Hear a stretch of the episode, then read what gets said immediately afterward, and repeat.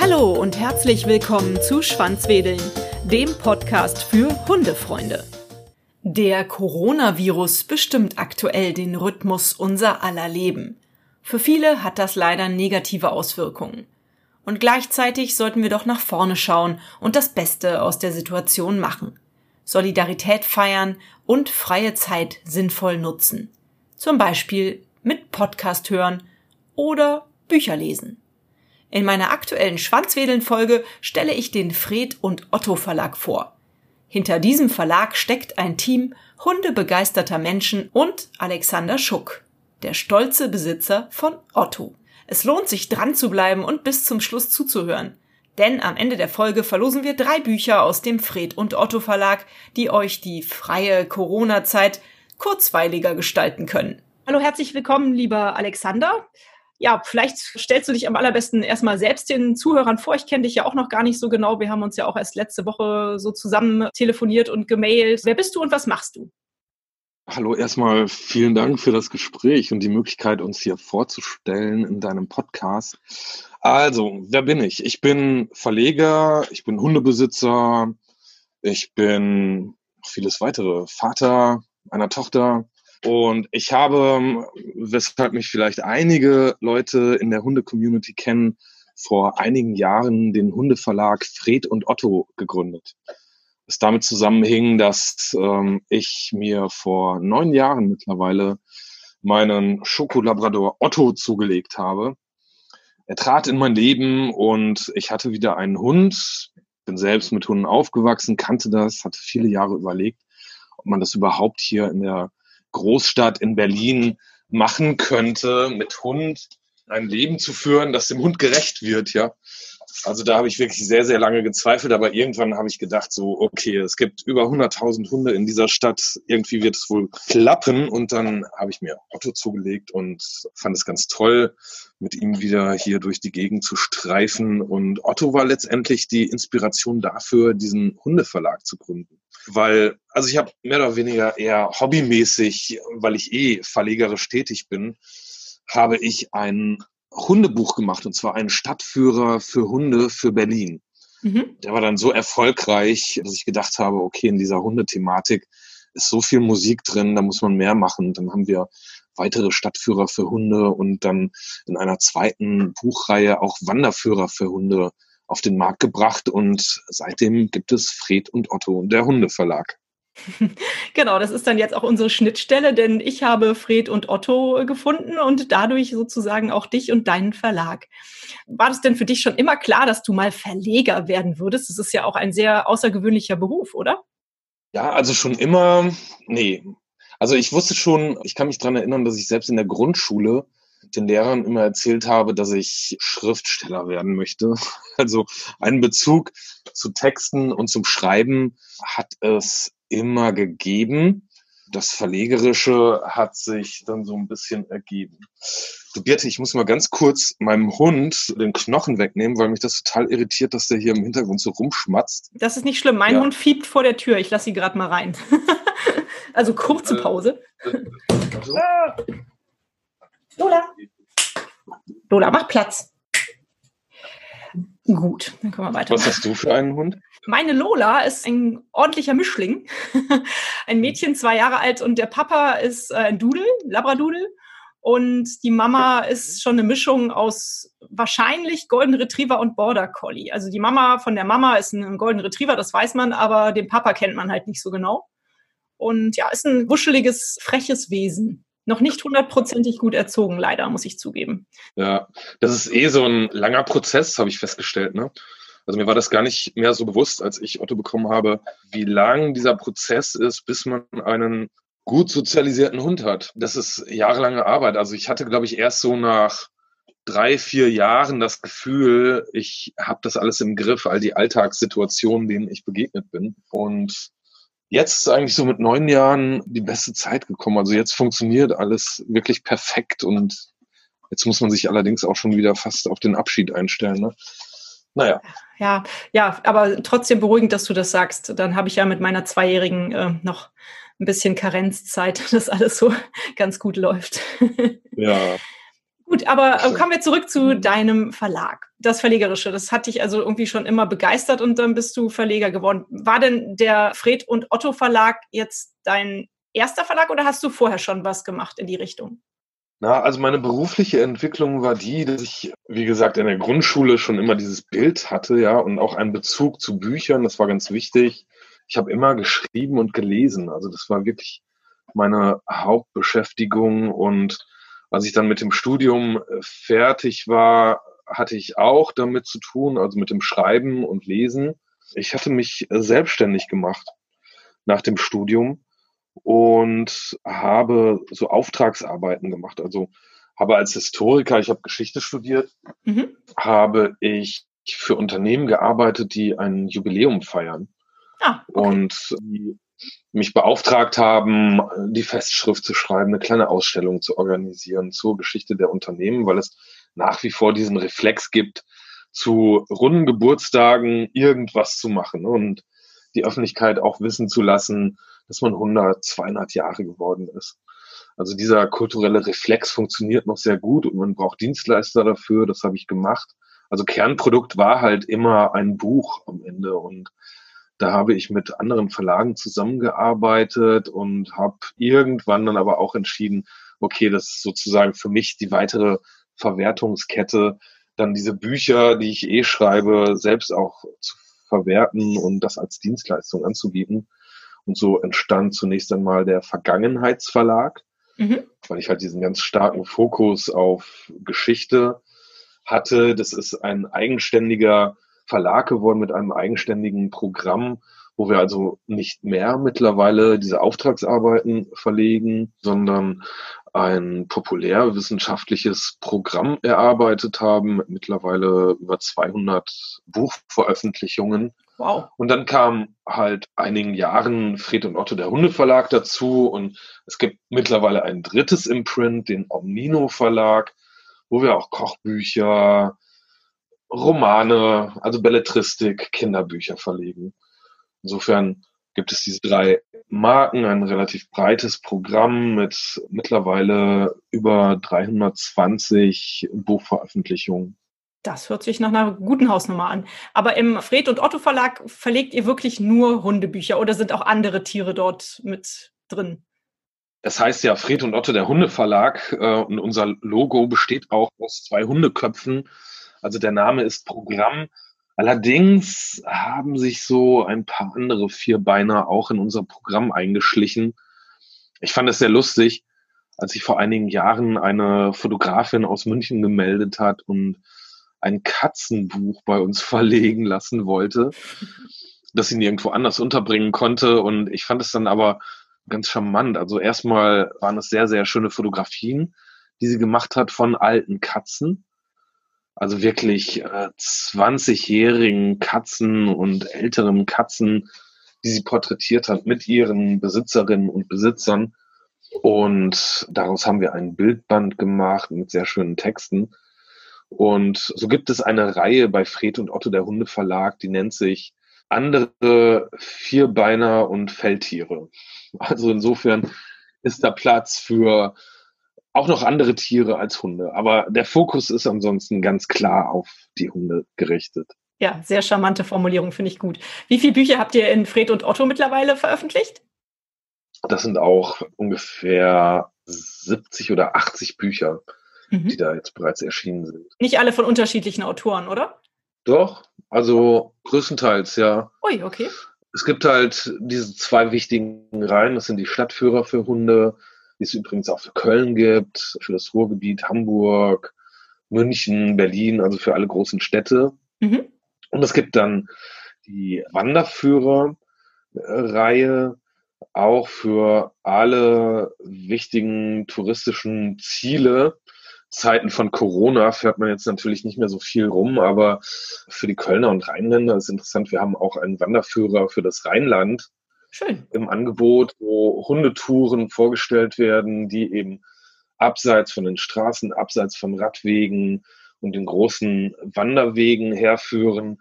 Also die Idee war, Hundetouren zu beschreiben, die den Hundebesitzern, auch den Hunden, ein möglichst stressfreies Wandern ermöglichen. Und wo am Wegesrand möglichst viel Wasser da ist, gerade im Sommer total wichtig. Das gibt's also fürs Rheinland und Nordsee, Ostsee, für Brandenburg, rund um Berlin, in Bayern, Chiemgau, Berchtesgadener Land, Bayerische Voralpen.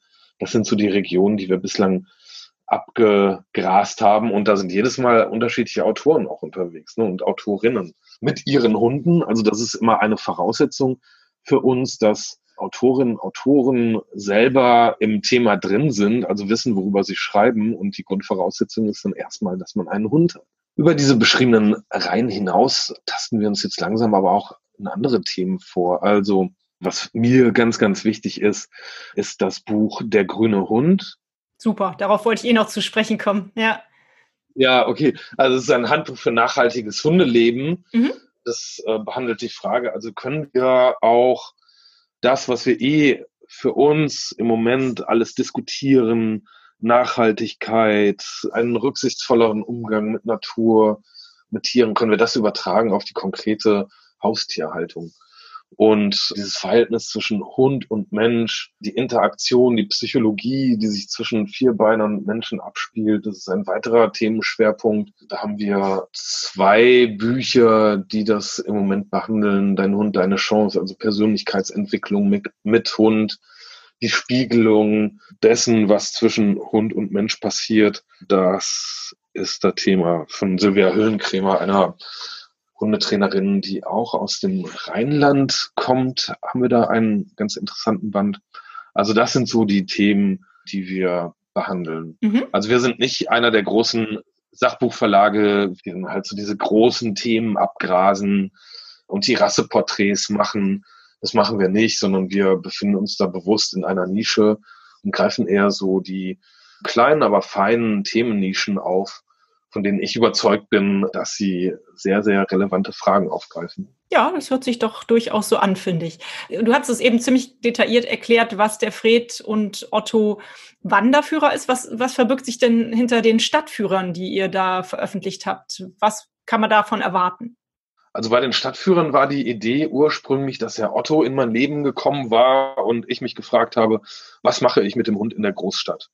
Und ich habe mich mit vielen anderen Hundeleuten unterhalten. Man hat sehr viel informelles Wissen bekommen, weil die haben einem mal erzählt, da musst du mal hinfahren, da ist super, um mit dem Hund rumzulaufen. Man hat von bestimmten Hundeläden erfahren, Adressen hier und da zugesteckt bekommen. Und das habe ich alles mal gesammelt. Und so gab es dann eben eine immer größere Sammlung von Ideen und Adressen, die ich zu diesem Stadtführer zusammengetragen habe. Ich greife mal zu einem der Stadtführer. Ja. Die sind alle gleich aufgebaut. Also es gibt immer so einen ersten einleitenden fotografischen Streifzug, wo wir Hundehalterinnen und Hunde porträtiert haben und Hundehalter. Dann gibt es das Kapitel Züchter, Tierheim und Co. Also erstmal die Frage, woher kommen die Hunde? Mhm. Und da ist in jeder Stadt gibt es natürlich auch lokale Initiativen, also Hilfsorganisationen, die Tiere aus Südosteuropa retten und nach Deutschland bringen. Dann die jeweiligen lokalen Tierheime und anderen Tierschützer werden da vorgestellt. Dann kommt die große Frage Futter und Philosophie. Und das ist ein ganz großes Thema mit einer ganz großen Infrastruktur in den jeweiligen Städten, weil es gibt von den Barfläden bis zu den Fressnäpfen natürlich alles Mögliche, ja. was man ansteuern kann und wo man einkaufen kann. Man muss sich, glaube ich, als Hundebesitzer klar sein, was man will und welche Philosophie eben hinter der Fütterung steht. Ja, auf jeden Fall. Und dann gibt es das Sitz und Platz mit den wichtigen Adressen der Hundetrainerszene, Gassi und Co., also wohin geht man mit dem Hund. Dann gibt es lokale Gesetze und Verordnungen, die besprochen werden. Es gibt Gesundheit und Wellness, also Tierärzte und Shopping und Lifestyle, Leben und Arbeiten. Das ist auch für jede Region, für jede Stadt anders. Und wir schließen mit dem Thema Gott und die Hundewelt, Trauer und Tod. Auch ah, okay. das ist etwas, was man lokal ja, beschreiben kann. Also in jeder Stadt gibt es dann auch wiederum Dienstleister für Trauer, Beerdigung, ja. Tierkrematorien, sowas. Habt ihr das auch alles mittlerweile als E-Book oder gibt es bei euch tatsächlich nur aus Papier? Das ist natürlich immer so eine spannende Frage in der Verlagsszene. Vor einigen Jahren hat man diskutiert, das Buch auf Papier, das gedruckte wird alles verschwinden und es wird nur noch digitale Formate geben. Und es ist aber überhaupt nicht so. Also wir haben auch die Erfahrung gemacht, dass die Leute nach wie vor dieses haptische Erlebnis, das Buch in die Hand zu nehmen, zu blättern wollen. Und wir haben mit einem Stadtführer so einen Testballon gemacht, haben das auch als digitales Format angeboten und das wird überhaupt nicht nachgefragt. Okay. Hängt aber auch damit zusammen, Stadtführer mit so einem Hundestadtplan daherkommen, der hinten beigelegt ist und dass das also auch ja so ein halbes Bilderbuch auch ist, ne? Und dieses Blättern in diesen Büchern gibt den Leuten offensichtlich mehr, als das aufs Handy zu laden oder auf dem Tablet zu lesen. Und deshalb also die Lesebücher, die gibt es als E-Books. Aber diese Stadtführer haben wir nicht digital angeboten. Bei den Wanderführern gibt es eine digitale Komponente. Da kann man sich in Kooperation mit einem Technikpartner Komoot, kann man sich die ganzen Wandertouren über die Komoot-App aufs Handy laden. Super, das ist ja klasse, ja. Aber so eine 1 zu 1 Übersetzung gibt es nicht. Also die Feststellung ist einfach, der E-Book-Markt ist nicht so groß und bedeutend geworden, wie man das vor einigen Jahren gedacht hat. Also in der gesamten Buchbranche werden nur 10 bis 15 Prozent der Umsätze mit digitalen Formaten gemacht. Bei den Publikumsverlagen, muss man dazu sagen. Mhm. Und insofern die gute Nachricht ist für all die, die gedruckte Bücher mögen, also die Hauptumsätze werden immer noch mit den gedruckten Büchern gemacht und die wird es weiterhin geben für die nächsten paar Jahre zumindest. Was dann kommen wird, muss man sehen. Ja, das ist so eigentlich eine ganz schöne Entwicklung, finde ich. Wie ist das denn? Äh, ich habe irgendwie gelesen, ihr habt auch ein Klugscheißer-Hundebuch. Was verbirgt sich denn bitte schön dahinter? Ja, dahinter steckt eine Gruppe von Berliner Hundetrainern und einer Hundefotografin, die sich zusammengetan haben als das Klugscheißer-Kollektiv. Das spielte natürlich auch so mit diesem Gedanken, dass wir Hundebesitzer uns gegenseitig ja immer wieder gut gemeinte Ratschläge geben, die manchmal auch gar nicht so nachgefragt sind. Ja, also ich kenne da viele Begegnungen, wo man sich dann fragt, so was wollte der denn jetzt schon wieder von mir? Und na gut, also das haben die ähm, diese Hundetrainer halt so ein bisschen auf die Spitze getrieben und sich von vornherein als die Klugscheißer ähm, ausgegeben und haben ein ganzes Buch geschrieben, ein zwei Bücher mittlerweile, weil es gibt dann noch das Klugscheißer Hundebuch Sport Edition. Und bei dem Klugscheißer Hundebuch ging es einfach darum, also wie beschäftige ich meinen Hund, sodass er ausgelastet ist? Und wie beschäftige ich ihn gerade auch in der Stadt, wo ich jetzt nicht die großen Wälder direkt vor der Haustür habe, sondern meistens ja dann erstmal mich bewegen muss, in die Bahn einsteigen muss oder mit dem Auto irgendwo hinfahre, ich dann wirklich in der Natur bin. Aber für den Alltag ist es ja so, dass die meisten Hundebesitzerinnen und Besitzer gucken müssen, dass der kleine Park um die Ecke ausreicht, um den Hund am Tag auszulasten. Mhm. Und es reicht dann nicht aus, einfach nur immer die gleichen Runden zu drehen und sich im Kreis zu drehen und zu meinen, der Hund ist dann anschließend müde und kaputt und zufrieden, Nein, man muss sie fordern, man muss sie vom Kopf her auch fordern. Und dieses Klugscheißer Hundebuch gibt also sehr unkonventionelle, sehr lustige Tipps, wie man die tägliche Gassi-Runde gut gestalten kann und das ohne Hilfsmittel. Also was ich ja auch blöd finde, ich habe keine Lust rauszurennen und dann irgendwie den großen Rucksack mit irgendwelchen Spielutensilien voll zu haben oder stupide 20 Mal hintereinander einen Ball zu werfen oder sowas, mhm. was eh für die Gelenke der Hunde suboptimal ist. Und dieses Buch zeigt ungefähr 30 Tipps, wie man ohne Hilfsmittel den Hund beschäftigt. Ah. Das ist die Grundidee dieses Buches. Das ist halt super, kann ich sehr empfehlen, läuft auch sehr gut. Und die, die noch selber Sport dabei machen wollen, für die ist dann dieser zweite Band diese Sport Edition, wo es dann darum geht, nicht nur den Hund zu beschäftigen, sondern selber Sport zu treiben, sich selber auszupowern und den Hund dabei zu haben und Aufgaben gemeinsam zu erledigen. Super, das hört sich richtig gut an. Also du hast schon mal eine neue Kundin gewonnen. Ich hoffe, unter der Hörerschaft finden sich da noch ein paar mehr. Aber ich weiß schon mal, was ich mir gerne bei euch kaufen möchte. Wo kriegt man denn eure Bücher überhaupt her? Über unsere Website www.fredundotto, alles ausgeschrieben.de oder in jedem Buchladen. Also gerne beim stationären Buchhändler um die Ecke.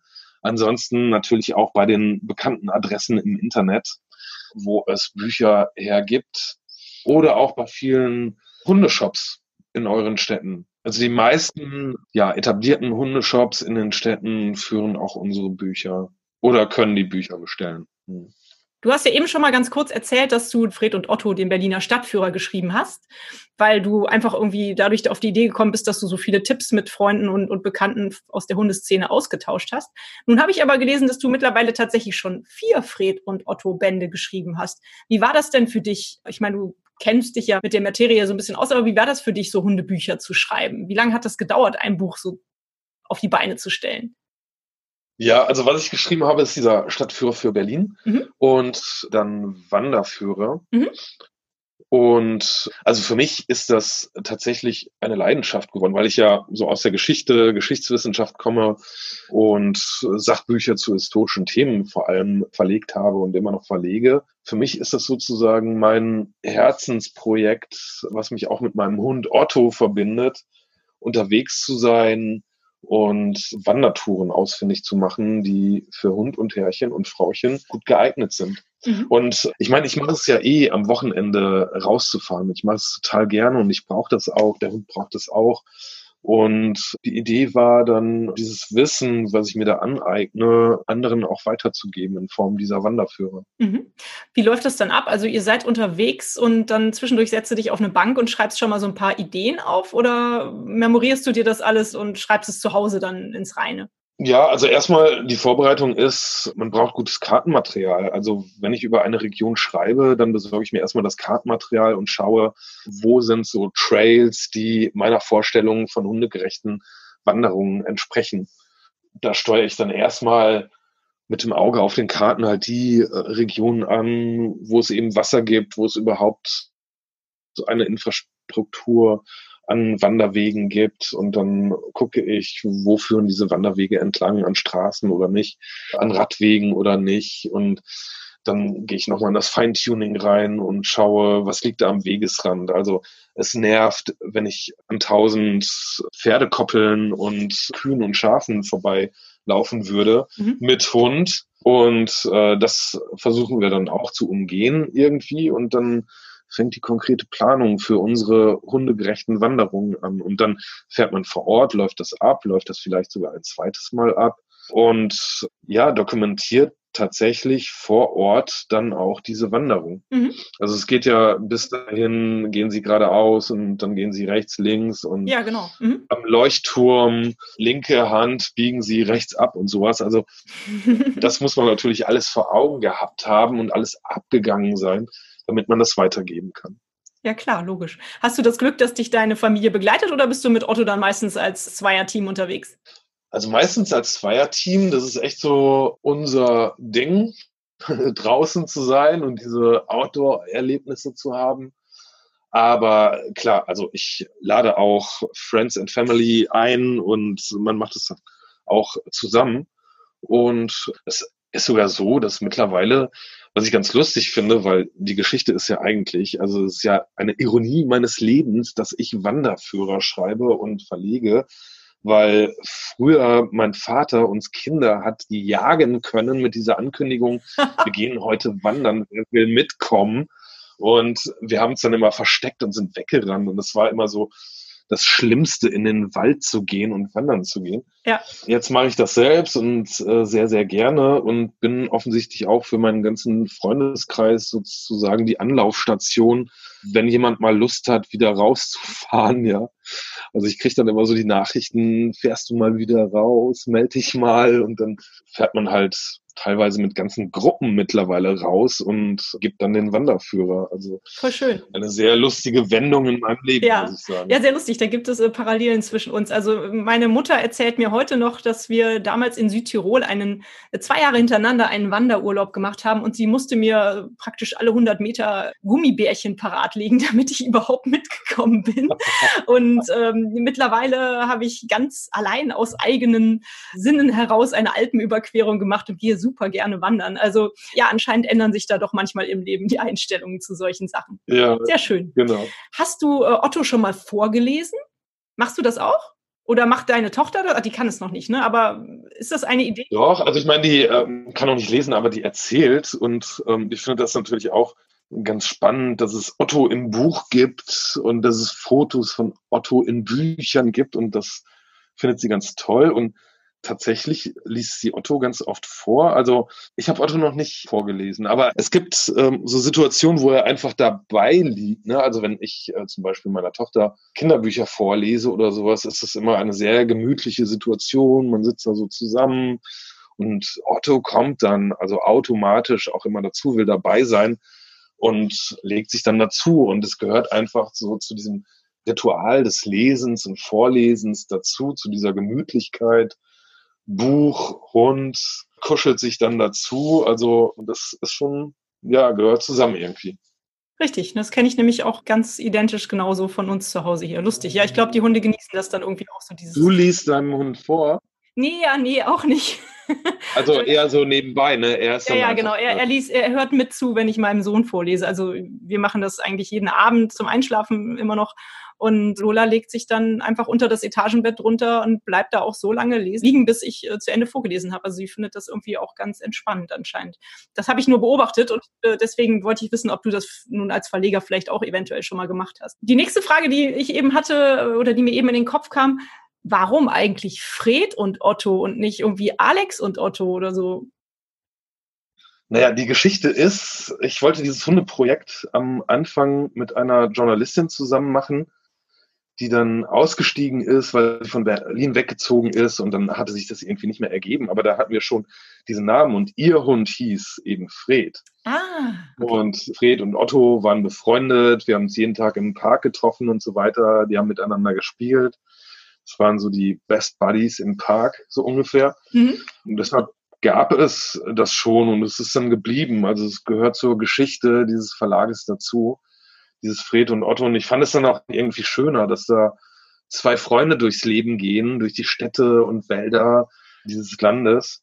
Und ja, deshalb Fred und Otto. schön, schöne Geschichte.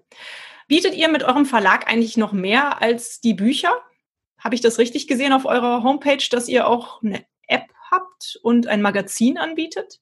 Also es gibt nur auf der Website so einen Magazinbereich, wo wir in unregelmäßigen Abständen immer mal wieder was posten. Also eher einen Blog auf eurer Seite. Genau, Mhm. also es ist so ein Magazinblog auf der Seite. Darüber hinaus machen wir in den sozialen Medien was, auf Facebook und Instagram. Mhm. Ansonsten gibt es keine weiteren Produkte, halt so die App zu den Wanderführern. Ah, das war das, okay. Mhm. Und manchmal machen wir auf die Angebote unserer Autorinnen, Autoren aufmerksam. Also das sind ja alles Hundetrainer oder Leute, die in irgendeiner Form was mit Hunden und Dienstleistungen rund um den Hund zu tun haben. Mhm. Und das leiten wir weiter und machen darauf aufmerksam. Mhm. Das ist ja auch eine schöne Idee. Ich habe auch gesehen, ihr engagiert euch auch sozial, ist das richtig? Ja, also was wir machen, sind zweierlei Dinge. Also zum einen unterstützen wir immer wieder Tierschutzorganisationen in Form von direkten Spenden oder auch in Form von Buchspenden für Sommerfeste, Tombolas, sonst was. Und das Zweite ist, dass wir seit letztem Jahr für jedes veröffentlichte Buch einen Baum pflanzen. Wow, super. Es gibt ja verschiedene Umweltschutzorganisationen, die so Kompensationsmöglichkeiten anbieten. Und da muss man mal schauen, es gibt einige interessante, auch zuverlässige, glaubwürdige Akteure in diesem Bereich, wo man dann also einzelne Bäume oder mehrere Bäume pflanzen lassen kann für einen bestimmten Betrag. Das kostet dann pro Baum ein paar Euro und so weiter. Und meine Idee war, also wenn wir so stark auf das gedruckte Buch noch setzen, weil die Leute es aber auch wollen, verwenden wir natürlich eine Ressource, die zwar nachwächst, aber die erstmal abgeholzt wird und dann nicht mehr da ist. Deshalb wollte ich das ganz gerne kompensieren, dadurch, dass für jedes veröffentlichte Buch eben Bäume gepflanzt werden. Das sind so die beiden Richtungen, in die wir gehen. Finde ich super schön. Gut, macht weiter so. Gibt es eine Geschichte, die du gerne mit uns teilen möchtest? Irgendwas richtig Schönes oder irgendwas Verrücktes, was du so erlebt hast in deiner Zeit mit Fred und Otto? Irgendwas Verrücktes. Naja, ich meine, das sind natürlich die Verrücktheiten des Alltags, die einem ständig passieren. Ich weiß gar nicht mehr, ob da jetzt irgendwas raussticht, was mir besonders auffällt. Ach, was mich halt immer total freut, ist, man hat natürlich so diese Begegnung mit anderen Hundebesitzern, die nicht so schön sind, wo es Konflikte gibt, wo es so diese typischen Verteilungskonflikte in Raum und Zeit gibt. Aber was ja überwiegt, und das ist das Schöne, sind dann auch wiederum die anderen Begegnungen, ja, wo es einfach gut läuft, wo es harmonisch ist, wo die Hunde auch gut miteinander umgehen, weil die Menschen drumherum äh, einen Umgang auch pflegen, der okay ist, der freundlich ist, der aufeinander gerichtet ist, mhm. der friedlich ist. Ja. Und sowas finde ich halt immer schön. Und, äh, gerade wenn man dann viel unterwegs ist und eben auch viele andere Hundebesitzerinnen, Hundebesitzer und Hunde trifft, fällt es dann schon auf. Also es ist gut, man kann das gut organisieren und es ist nicht stressig, anderen zu begegnen. Also das ist so die Botschaft, die bei mir, glaube ich, am stärksten verankert ist. Mhm. Kennt man dich in Berlin? Also wirst du schon angesprochen, so, äh, ach, da kommt wieder der Verleger von Fred und Otto? Oder ist das, bist du nicht, kein so bunter Hund? Ja, also ich glaube, Schon. Mhm. Es, wir werden jetzt aber nicht von Groupies verfolgt. Also Otto, der jetzt hier unter meinem Schreibtisch liegt, hat auch noch nicht davon berichtet, dass er von den anderen Hunden gehetzt wird, weil sie Autogramme haben wollen. nee, es kommt ab und an vor, ja, dass Leute mich besonders nett anlächeln und zunicken oder sowas, wo ich dann denke, so, ja, woher kennen wir uns? Aber klar, es wird durch die Bücher kommen. Da sind wir auch häufig mit einem Foto vorne drin und äh, die Leute erkennen einen dann. Ja. Das glaube ich. Ja. Äh, du hast ganz am Anfang schon erzählt, dann kam Otto in dein Leben vor neun Jahren und dann hattest du endlich wieder einen Hund. Ich frage eigentlich meine Interviewgäste auch immer so ein bisschen nach ihrer Hundelebensgeschichte und wann sie so ihre ersten Hundeerfahrungen hatten. Erzähl doch mal ein bisschen, was waren denn so die Hunde, die dein Leben begleitet haben? Also ich glaube tatsächlich, dass es ein total prägendes Erlebnis ist, wenn man mit Tieren, Hunden aufwächst und es gibt da natürlich so die Katzen- und andere Tiere-Fraktion, aber eben die Hundefraktion mit einem Hund zusammenzuleben ist halt sehr speziell, weil die so sehr auf einen ausgerichtet sind. Ich glaube, das ist ein intensiveres Zusammenleben. Und Hunde traten in mein Leben dadurch, dass mein Vater oder dass meine Großeltern halt einen Bauernhof hatten, dass da Tiere immer präsent waren, mein Vater selbst auch Hunde hielt als Kind damit aufgewachsen war und wir sind mit Kati aufgewachsen dann. Also wir bekamen dann auch, meine Schwester und ich, einen Hund, einen Cocker, Labrador, Jagdhund, äh, Mischling, mhm. schwarz und ungestüm. Und mit diesem Hund, der sehr alt geworden ist, habe ich meine komplette Kindes- und Jugendzeit verbracht. Schön. Also als ich mit nach dem Abitur dann weg bin zum Zivildienst nach Polen, bin ich da gegangen. Dann war ich halt weg von zu Hause. Ne? Dann endete meine Beziehung zu diesem Hund, der dann während meiner Zivildienstzeit leider gestorben ist. Mhm. Aber das waren dann ja 14, 15 Jahre, die ich sehr bewusst mit diesem Hund auch verbracht habe. Mhm. Mit allen Höhen und Tiefen, muss ich sagen. Also Kati war nach meinen heutigen Maßstäben und sozusagen diesem aufgeklärten Verständnis von Hundehaltung, was wir heute haben, war Katja ein absoluter Problemhund. Okay. Ähm, also, wir haben aber auch als Familie, also Hundeschule gab es damals in den 80er Jahren auch nicht. Nee.